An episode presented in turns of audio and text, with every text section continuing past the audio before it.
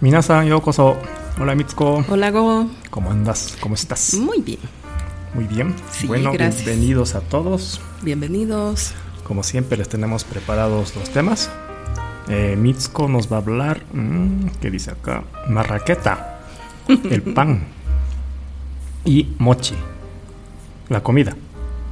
No. ¿Sí? ¿No? Sí, ¿No? no, sí.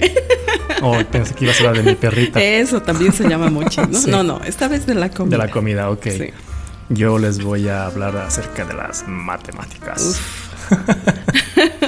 ok, Mitsuko, pues, ¿qué nos traes? Bueno, yo les voy a hablar, como dijo Go, de la marraqueta, que es un pan muy tradicional de, de La Paz y ahora de Bolivia, creo. Este. Y, y del mochi, que son pasteles de arroz. Ok. A ver, sobre la marraqueta, eh, ¿por qué he tomado este tema? Porque es uno de los eh, panes más tradicionales, por lo menos de La Paz. Sí, sí. De A ver, sobre sus orígenes, dicen que algunos historiadores afirman que la marraqueta fue traída primero a Chile Ya. por un inmigrante de origen español, Ok. Ambrosio Gómez. dice. Ah, tiene hasta nombre. Sí, sí, sí. Oh, ya. Mientras que otros aseguran que fue a principios del siglo XX de Ya. la mano de unos hermanos franceses de apellido Marraquete, Ya. que se instalaron a vivir en Valparaíso. Ok, entonces, ¿Ya? sea como Digamos sea, Chile. Chile, Ya. ¿no? Y en Bolivia existen dos versiones sobre su origen. La primera es de la historiadora boliviana Florencia Durán de Lazo de la Vega, que sugiere que habría sido traída por el griego Constantino Calispieres, Ya. quien en 1908 habría llegado primero a Chulumani Ya. y después a La Paz. Chulumani es en el departamento, de La Paz de La también, Paz. ¿no? Y después a la ciudad de La Paz, donde Ya. inició un negocio con su receta, ahí en la, ca- en la calle todo, en la calle Bueno, y pos- pos- prosperó posteriormente a la zona de Miraflores, que es otra Ya. zona de la ciudad de. La Paz muy tradicional, Mm, ¿no? mm, mm. Y en esa época era pues eh, una de las zonas eh, residenciales, ¿no? Ya. En, en Miraflores.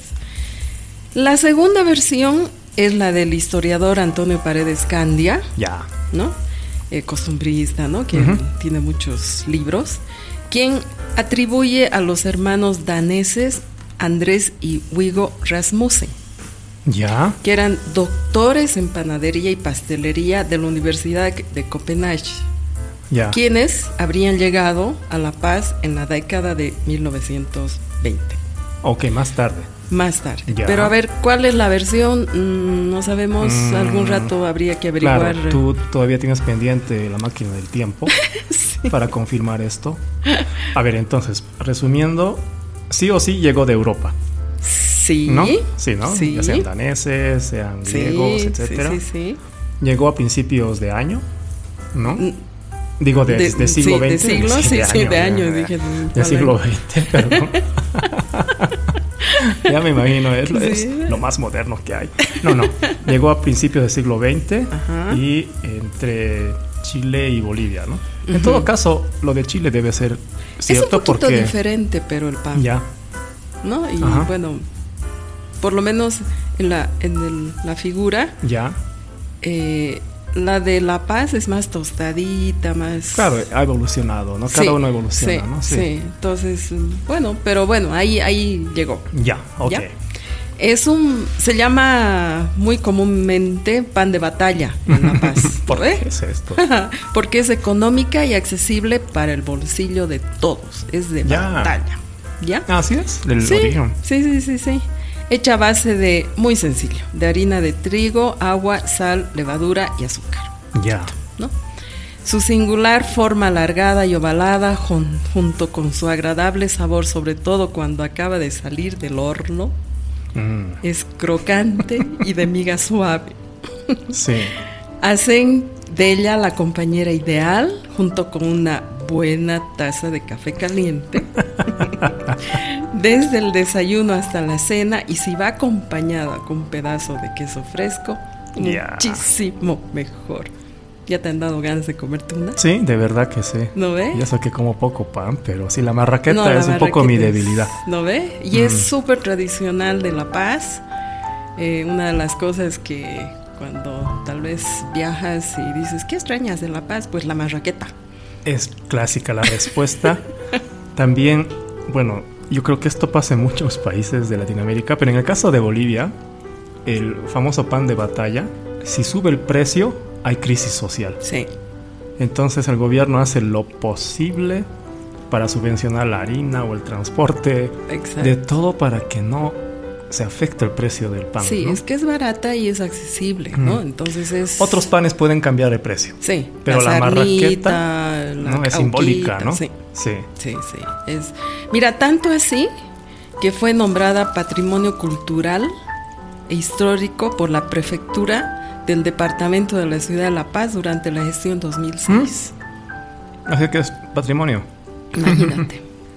Así Vaya. que una buena marraqueta es patrimonio, así que te la comes bien. Ya, en mi caso, como soy Nikkei, como buen Nikkei, yo así desde mis 13 años, hay las sopas instantáneas de ramen. Sí.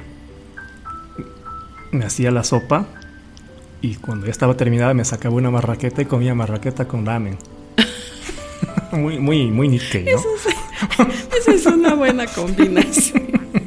Pero una, Sí. a ver, un sándwich de palta o aguacate, como le llaman Sí, en, en- sí, sí, sí. en México, de, de- de- Mm. y con queso fresco en tu marraqueta Mm. es O inigualable. mantequilla, O mantequilla, ¿no? Entonces, realmente es muy versátil y delicioso. Sí, tenemos unos amigos en la región del oriente boliviano, que ahí no hay esta marraqueta.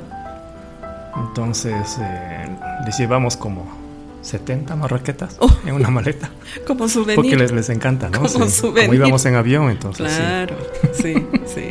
Bueno, sí. Ok, eso de la marraqueta. Ahora Ya. voy a hablar del mochi, ya. que son pasteles de arroz, ya les adelanté. A ver, su- para que entiendan, su proceso consiste en poner en remojo un arroz especial que es glutinoso, Ya. ¿ya? Con suficiente agua, escurrirlo, envolverlo en un paño al vapor y cocinarlo al vapor en una cesta o, o similar, ¿no? Ya. A continuación, ese, ese arroz ya cocido se machaca, ¿no? Se machuca, machaca, con un mortero hasta que los granos de arroz pierden su forma. Ya. Y luego se le da la forma, ¿no? Se come como zoni, o sea, se llama así puro, sumergido en, en, en salsa soya, en, en sopa de algas o en otros Sí. temas, ¿no? Y, y- y otras maneras más que después vamos a comentar. Ahora, ¿de dónde viene el- en Japón el mochi, ¿no? Es desde muy antiguo, ¿no? Y adquirió especial relevancia a partir del periodo Heian. Hemos Mm, hablado mucho ¿tan de este antiguo? periodo. Sí. El periodo Heian es de los 700 al 1100, ¿no? Mm, mm. Cuando fue recomendado por la corte imperial. Ya. ¿Ya? Vaya. Y esto ha continuado hasta nuestros días y se ha convertido en un alimento indispensable para el día de Año Nuevo y, otra- y otras ocasiones Mm, festivas, ¿no sí. es cierto? Esto unido a la sencillez y facilidad de preparación y elaboración de los pasteles de arroz, ¿no? Ya. ¿Ya? Ya. Ahora, el golpear los pasteles de arroz, lo que he dicho machacar, tiene un nombre especial, es mochizuki. Mm. Mochitsuki, mochitsuki. Mochizuki. Sí. ¿no? Eh, la onomatopeya que describe el golpeo de las de estas tortas de arroz se expresa como petan o petanco, porque se pegan. Ya. Petan. Petan, petan. petan, Como dije, la mayoría de los de estos pasteles de arroz se, se hacen en Año Nuevo, ¿no? O festivales, celebraciones y también rituales sintoístas, ¿no? Mm, Sí. Sí, sí, sí. Este machacado se debe realizar con un cierto número de personas ¿no? que participen en el proceso, porque si no, no, no se puede. Y además es en, un, en, un- una madera bastante grande, es un- como un mortero grande, Sí. donde es como un, ¿cómo se dice pues? Un- martillo Sí, de madera, Un, un martillo, un combo de un madera. combo de madera, y tienen que ir moviendo las personas, ¿no? Entonces requiere nomás un... Ay, para que la gente Un- entienda, imagínense el tronco de un árbol gordo, lo cortamos el árbol, le sacamos un buen trozo, ¿no? Hasta el tamaño de la rodilla, digamos. sí, De, hacemos un hueco al medio para que tenga la forma de un cuenco. sí, De ahí se pone el arroz, ¿no? Exacto. El mochigome. Y cocido todo, por supuesto. Y hay una persona con un mazo que tiene un solo lado, sí. pesado, de madera, plano en la punta, para poder aplastar, Aplastar. como dices, machucar, ¿no? el arroz. Y hay otro Y con, agua. Y alguien Tiene que que, va mover abajo. moviendo el arroz para que sea fácil de, de aplastar. Sí. ¿no? Porque no esté esparcido, ¿no? Entonces tienen que tener una cierta sincronización entre ambos, porque si no, Y puntería. sí. Ya. Han debido haber accidentes. Seguro, Bueno. seguro. Eh, entonces, los mochi también se utilizan como ofrendas sintoístas y budistas, ¿no? Mm, A- a sí. los templos, etc. Clásico dibujo, ¿no? Mm, en los Cuando, altares. cuando mm, eh, dije que, que, que tienen una forma irregular y pegajosa, ¿no? Eh, después de que lo pones a temperatura ambiente, ya digamos dejas de ser muy pegajoso y puedes eh, formar discos, es- esferas o plano, digamos, ¿no? Ya. ya, Antes no. Ya. claro. Eh, cuando tienes estos pasteles ya hechos redondos o de la forma que quieras, también se pueden cu- cubrir con harina de soya, soja, so- soya, Soja, está bien. Ambos soja. son sí, sí, sí, sí, sí, sí. O también puedes comer con salsa soya, ¿no? Y también para evitar que se peguen, ¿no? Los puedes guardar así. Ya. Eh, bueno, también puedes comerlos horneados, fritos, recalentados eh, y puedes eh, hacerlos de muchas maneras. Con porque- helado. Ah, es esto. Ah, sí, Sí, sí, tienes claro. razón, tienes razón, con matcha, ¿no? Sí, hay, hay ¿No? Sí, tipo, sí. tienes razón. Porque, digamos, como el, ese arroz no tiene un sabor específico. O sea, es, es, Arroz. un es arroz, es neutro, digamos, ¿no? Entonces lo puedes combinar Mm, de muchas sí, sí. maneras, ¿no? Se da para eso, ¿no? Mm. Ahora hay una un dicho. El 29 de diciembre, como esto se hace para Año Nuevo, eh, al- suele llamarse ese día Kunchi Mochi. Ah, sí, el 29 de Mm, sí. diciembre. Ah, sí. Mira, dice ya. que es pastel de arroz de nueve días. Por su significado fonético es de amargo machacado. Ya existe la costumbre de evitar hacer o comprar pasteles de arroz solo el 29 de diciembre. Mientras que en otras regiones la palabra niku se lee como fuku y es bendición y se hacen pasteles de arroz el 29. Entonces hay, hay dos regiones. Tengo que poner este en la lista de supersticiones. ¿No ve? Sí. Pero es que hay mucho de eso. Sí. Mucho de eso. Sí, ¿no? Sí. entonces como verás, los dos productos alimenticios esos, que hemos hablado hoy, tanto la marraqueta como el mochi, sus ingredientes son bastante sencillos, Sí, ¿no es cierto? sí. Pero encierran ambos un aspecto cultural muy Ah, fuerte realmente, ¿no? De acuerdo, región, sí. Ay, qué buenísimo, ya. ¿no? Así que comer marraqueta y mochi juntos, Con. con ramen y café con con, ramen y wasabi. café. No, somos Nike, pero no mezclamos tampoco, tanto. ¿ah? tampoco. Sí. No, Eso mochi, es. qué súper, sí, a mí me Sí. encanta. eh, vende mochi congelado Sí, en barras y eso ponerlo en un grill o un horno. ¿no? Eso va- se va inflando, sí, ¿no? Y eh, me encanta eso. deli, ¿no? Sí. Y bueno, mochi se utiliza también, como es blanco, como el- la perrita de Go, como es blanquita, Mm. la ha llamado mochi. Sí, hice un concurso, le saqué foto de cachorra en mi oficina. Esta es la nueva, el nuevo miembro de mi familia. Quiero nombres, sugieran. Y me, encantó el mochi. Me dijeron omochi, ¿no? Pero le puse mochi. Una bola blanca ahí, parecía mochi. Súper. Bueno. Ahora tú, que Ok, nos, nos vas a dar una pues clase bueno. de matemáticas. Bueno, eh, esto salió a raíz de que alguien dijo alguna vez cuando estaba en la universidad, oye, ustedes los japoneses son buenos en matemáticas, ¿sí o no? Yo no sabía qué contestar. Ah, porque en mi cabeza los buenos en matemáticas son los, los de la India, ¿no? Que son, son famosos por Mm. eso, ¿no? Y dije, ¿los japoneses será? Pero a medida que pasó el tiempo, me di cuenta que en general los Nikkeis tienen buenas notas en matemáticas. Sí. ¿No? Eso, Sí, no sí, sé sí, si tú viviste eso, sí, ¿no? Yo también, así. Sí. No todos, obviamente, siempre hay excepciones. y no sé, pero tampoco va por ahí el tema. Y dije, pues, ¿qué será? ¿Habrá, ha- ¿habrá algo de eso? Entonces me, me puse a investigar, Ujú. ¿no? Por dónde iba el, el tiro.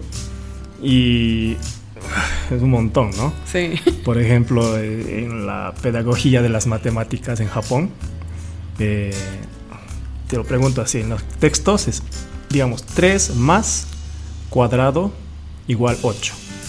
Ah, para que ¿no? tú adivines. Sí, no adivines, sino que calcules Claro. ¿no? en, en primaria, ¿no? Mm. Entonces tú sabes que es 5, ¿no?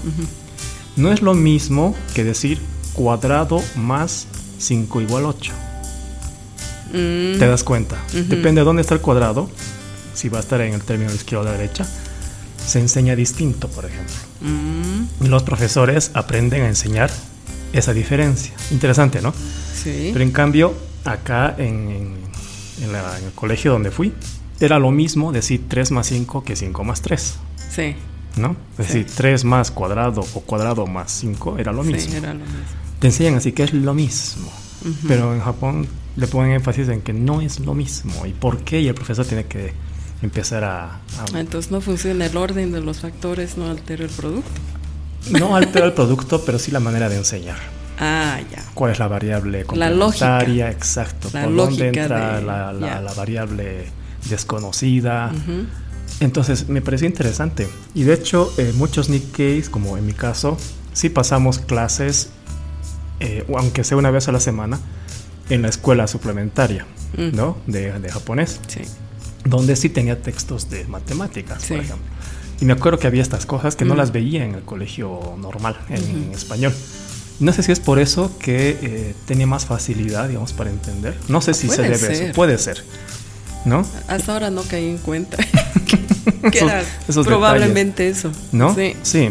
O otros detalles, ¿no? Para hacer divisiones, el símbolo que tenemos para dividir, bueno, ponemos el número Ujú. Eh, grandote a la izquierda, una especie de L Sí. larga, ¿no? Y ahí el divisor. Sí. Y en Japón y otros países usan el que parece hacia arriba, ¿no? Y que se Sí. ponen los números arriba, Sí. Esas diferencias, no sé si marcan.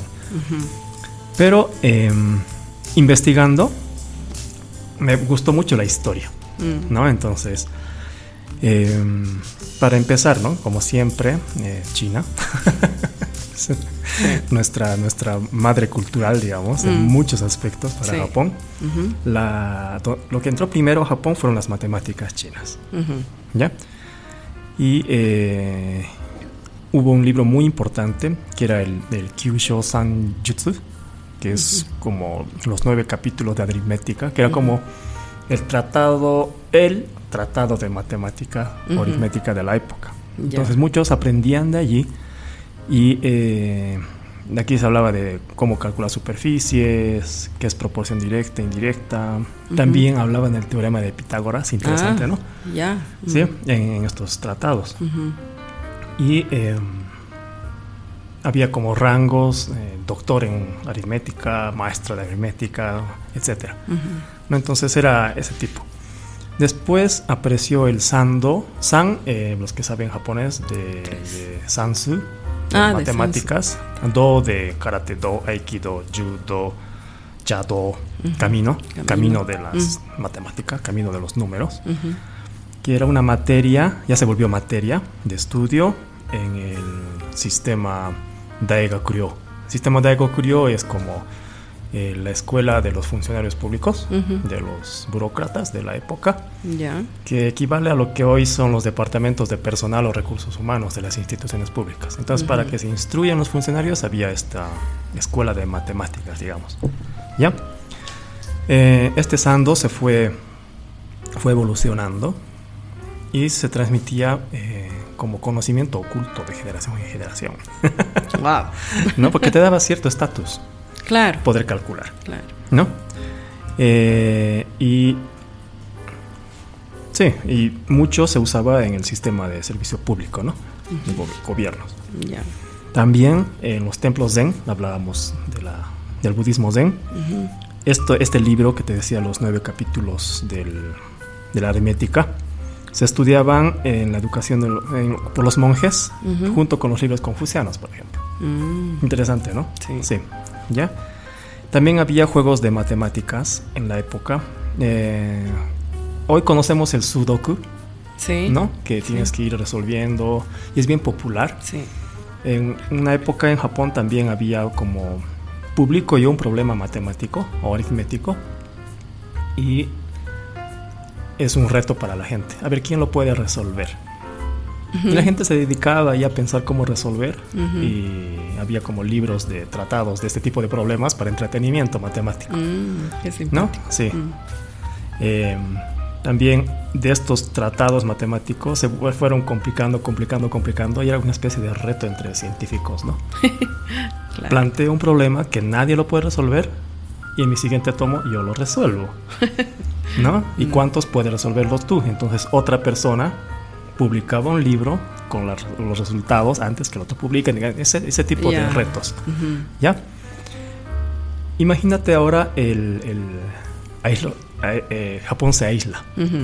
¿no? Entonces, llegan los europeos, traen la ciencia, en otras palabras, moderna, como dijimos la otra vez, hacen descubrir que el mu- planeta es esférico, Sí.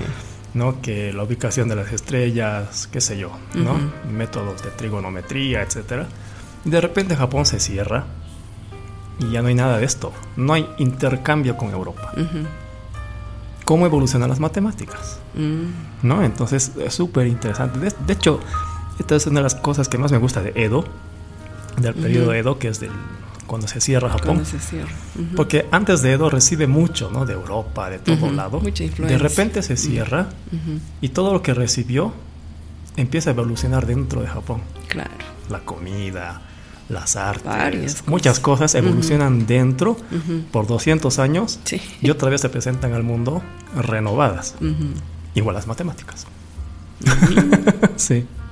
¿Ya? Entonces, eh, hay, hay personas muy famosas ¿no? en, las, en las matemáticas japonesas. Yoshida Mitsuyoshi, que era alumno de Mouri, Mouri Shigeyoshi, etc. Pero el más famoso de los famosos, ¿ya? De la matemática japonesa es Seki Takakazu, Ya. ¿ya? Eh, a él le decían Sansei, San de Sansu, de matemáticas, Sei de, de Seisho, de Biblia, de santo, Mm. ¿ya? Como el dios de la aritmética, el santo de las aritméticas. En Occidente le dicen el Newton de Japón, Oh. ¿ya? Y no es, no es por nada, o sea, real- realmente su aporte ha sido increíble. Ujú. ¿ya? Y él es el fundador o líder de la escuela Seki, que después eh, cultivó muchos matemáticos, Ujú. y que él vivió en este periodo ¿no? de, del cierre. Aprendió parte de la matemática que trajeron los chinos, que trajeron los europeos, se cerró Japón, y la gran pregunta es cómo los europeos sabían todo lo que sabían. Claro. y empezaron a deducir los orígenes de su pensamiento matemático, Mm. estando aislados. ¿No? Y, por ejemplo, el número de Bernoulli, ¿ya? Eh, que apareció en 1712, digamos, ya fue desarrollado por Takakazu Seki. Pero él, es, él vivió antes, ¿no? Sí, claro. Entonces, muchos, Antes de 1712. Entonces, lo que se desarrolló en Europa, un poquito antes, él ya lo había como inferido. Oh. o descubierto, digamos. ¿no? Después, eh, la primera teoría general del mundo sobre la eliminación de variables, quiero decir, Eh, si tengo tres manzanas y no sé, las típicas de x más 3 igual 8, y cómo despejas ese x para sacar el 5, lo que acabamos de hablar. Sí. Esa álgebra con una variable, y se dice que tal vez hasta con dos variables, fue desarrollada también por él. Ah, sí. Estando aislado Japón. Oh. ¿Ya? También, eh, esto es ya dentro de la ciencia, de la matemática, a él se le atribuye eh, la resultante de los polinomios y la determinante de la matemática matricial. ¿Ya? Estos descubrimientos fueron casi paralelos a los famosos matemáticos de Leibniz en, en Europa y muchos otros como el álgebra o los, los fundamentos de lo que hoy llamamos cálculo, que los, los expuso Newton y se hizo famoso, ¿no? Pero Newton colaborado por otros matemáticos para desarrollar su teoría. También eh, Seki Takakazu había aproximado esas teorías Wow. años antes, o un poquito en paralelo. También sobre el pi, logró inferir 11 decimales del pi con un polígono de 131.000 o más de 131.000 lados. Esto en 1681. En aquella época ya había matemáticos en Europa que lograron descifrar, digamos, a la- hasta creo que el 16, ¿no? El decimal número 16. Ujú. Entonces estaba por ahí, ¿ah? Estando aislado Japón, repito. También de, este, de estos 11 decimales, también pudo llegar hasta unos 16 dígitos usando un método que hoy llamamos el método delta cuadrado de Aitken. Pero que esto se presentó como muchísimos años después. Pero es un método parecido de aproximaciones rápidas o métodos numéricos de aceleración ya en su época. Antes de estos desarrollos en, en Europa. Bárbaro, ¿no? Bárbaro. Sí. Bárbaro. ¿no? También, Sí. eh, sí, eh, entonces impresionante. ¿ya? Sí. Y dentro de todo esto, eh, lo que te estoy hablando es del famoso Wazan. Wa, que se usa eh, para decir Japón, y Zan de, de matemáticas o aritmética. ¿no? Entonces el Wazan, ese es un término que, que se cultivó, que se acuñó en la era Meiji, ¿no? después de Edo. Después. Pero los grandes pensadores de, de este sistema japonés, propio japonés, sin equivocación, porque Japón estaba aislado, Ujú. es eh, el Wazan famoso, ¿no? Y dentro del Wazan había como eh, subtemas, ¿no? Uno de ellos, el Enri, ¿no? Que cuando descubrió el Wazan es cuando mi papá me habló del Enri, ¿no? Y me puso un cuadrado y dentro del cuadrado un círculo. Me dijo, en tus conocimientos, Ujú. ¿cómo sacas el área del círculo? Yo digo, pues puedo sacar por el- usando el pi. Claro. Muy bien, me dice. ¿Cómo sacas el pedacito de la esquina del cuadrado quitándole el círculo? Claro. Pues saco el área del cuadrado y le quito el- La diferencia. la diferencia, ¿no? Con Ah. el círculo. Ok. Y si dentro le pones otro círculo, ese pedacito que parece triángulo. ¿qué espacio queda? Pues ya no, no sé. O sea, tendría que calcular la distancia que hay entre el vértice al vértice. Claro. Y ahí me agarro. Mm. Entonces dije, no, tendría que sacar entonces el diámetro o el radio y mis, mis cosas, ¿no? Ah. Dice, el Henry se dedicó a los espacios circulares. Ya. Porque se usaba para medir los, los, los tambores de arroz. Ah. Cuánto entraba y en los espacios entre cada tambor, cuántos pequeños entraban, etcétera. Ah. Entonces, una- aplicaciones súper interesantes Claro, muy prácticas. muy ¿no? prácticas, Mm. ¿no? Entonces, que han desaparecido. Hoy nadie usa Wazan, porque Mm. usamos la matemática, la mundial, ¿no? La, la contemporánea. Mm. No sé si decir occidental, No, porque fue sí. desarrollada también por mucho de árabes, Sí, mucho sí, de chinos, ¿no? Eh, la invención del cero, etcétera. Es una mezcla. Mm. Pero el Wazan es característico porque fue aislado y casi llegó a lo mismo y después, boom, entró la matemática moderna que era Mm. ya muy desarrollada que tenía un bagaje así científico y de mucha gente detrás, entonces era más práctico. Claro. Y recién hoy se está volviendo a un poco estudiar cómo era el WhatsApp para ver si hay aplicaciones. Ah. Entonces mi respuesta es para los que alguna vez reciben la pregunta, ¿son buenos en matemáticas? Mi respuesta sería, en una época sí, eran muy buenos. y contar esta época, ¿no? Del WhatsApp. Sí. Sí, pero ahora hay de todo. No, hay de todo, pero creo que la lógica, ¿no? La lógica es no, interesante. interesante, ¿no? Entonces, Sí, decir mira, que yo- era el Newton de Japón no es, no es exagerado. No, no. Y además, Sí. conocerlo, ¿no? O sea, saber que ah, hubo alguien así, digamos, en, en Japón. Sí, Orgulloso Nikkei. sí. Eso es. bueno, lindo, me gustó mucho. ¿Mm? Muchas gracias. Ok. Pues bueno, entonces eh, nos vemos la siguiente. Nos vemos. Otsukare-sama. Bye bye.